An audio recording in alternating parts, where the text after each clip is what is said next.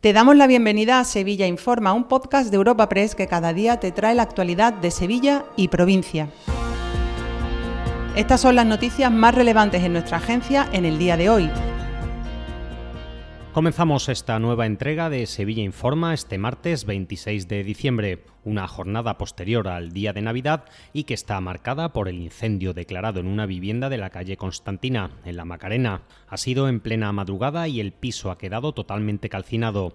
La familia que residía en el inmueble ha podido escapar de las llamas. En total, 20 vecinos del bloque han sido asistidos por inhalación de humo, entre ellos cuatro menores que han tenido que ser trasladados al Hospital Macarena.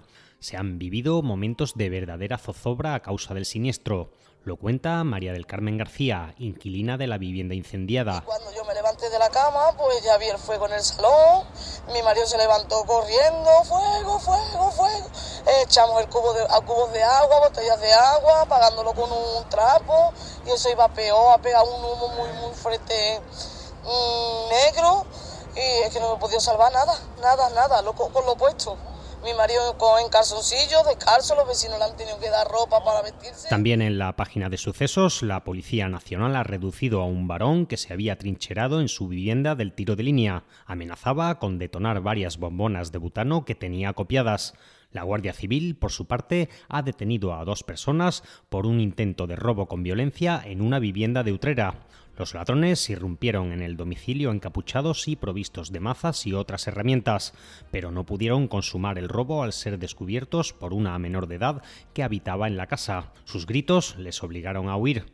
Pedro Gil es portavoz de la Guardia Civil. La mujer exponía que tres individuos encapuchados habían accedido a su vivienda, siendo sorprendidos en el interior por su propia nieta, huyendo los autores al parecer por los gritos de la menor.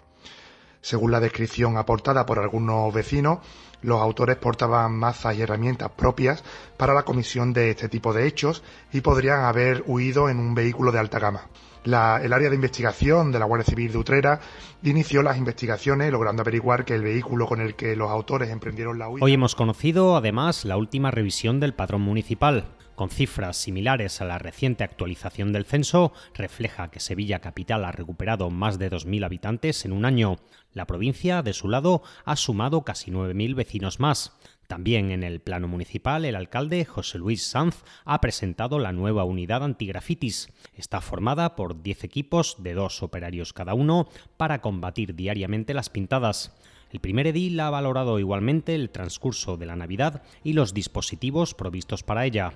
Sanz señala las aglomeraciones como síntoma de disfrute y destaca la ausencia de incidentes de relevancia. Escuchamos a José Luis Sanz, alcalde hispalense. Es muy positivo, ¿no? Las aglomeraciones son síntomas de que esta ciudad está disfrutando la Navidad, que esta ciudad está disfrutando de todas esas actividades que se han programado, que esta ciudad, los sevillanos están disfrutando de ese, de ese gran espectáculo de luz y sonido en el río, que, hemos, que ha funcionado el aumentar, ampliar el eje de la Navidad, Plaza Nueva, Plaza San Francisco, Avenida de la Constitución y Río Guadalquivir, con lo cual ha sido un total acierto convertir a nuestro río en protagonista también de la Navidad. Y en el capítulo laboral continúan los paros parciales en la grúa municipal.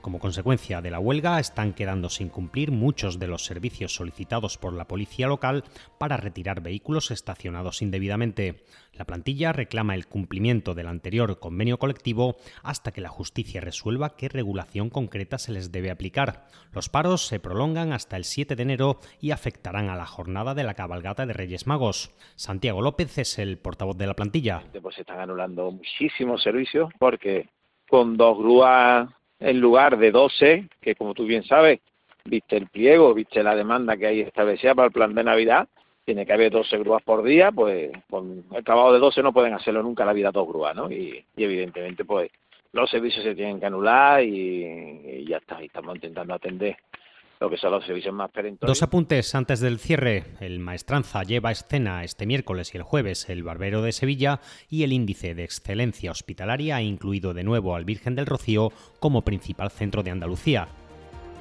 Te recordamos que puedes suscribirte y descubrir el resto de episodios de este podcast en nuestra web entrando en europapress.es barra podcast o a través de las principales plataformas de podcasting.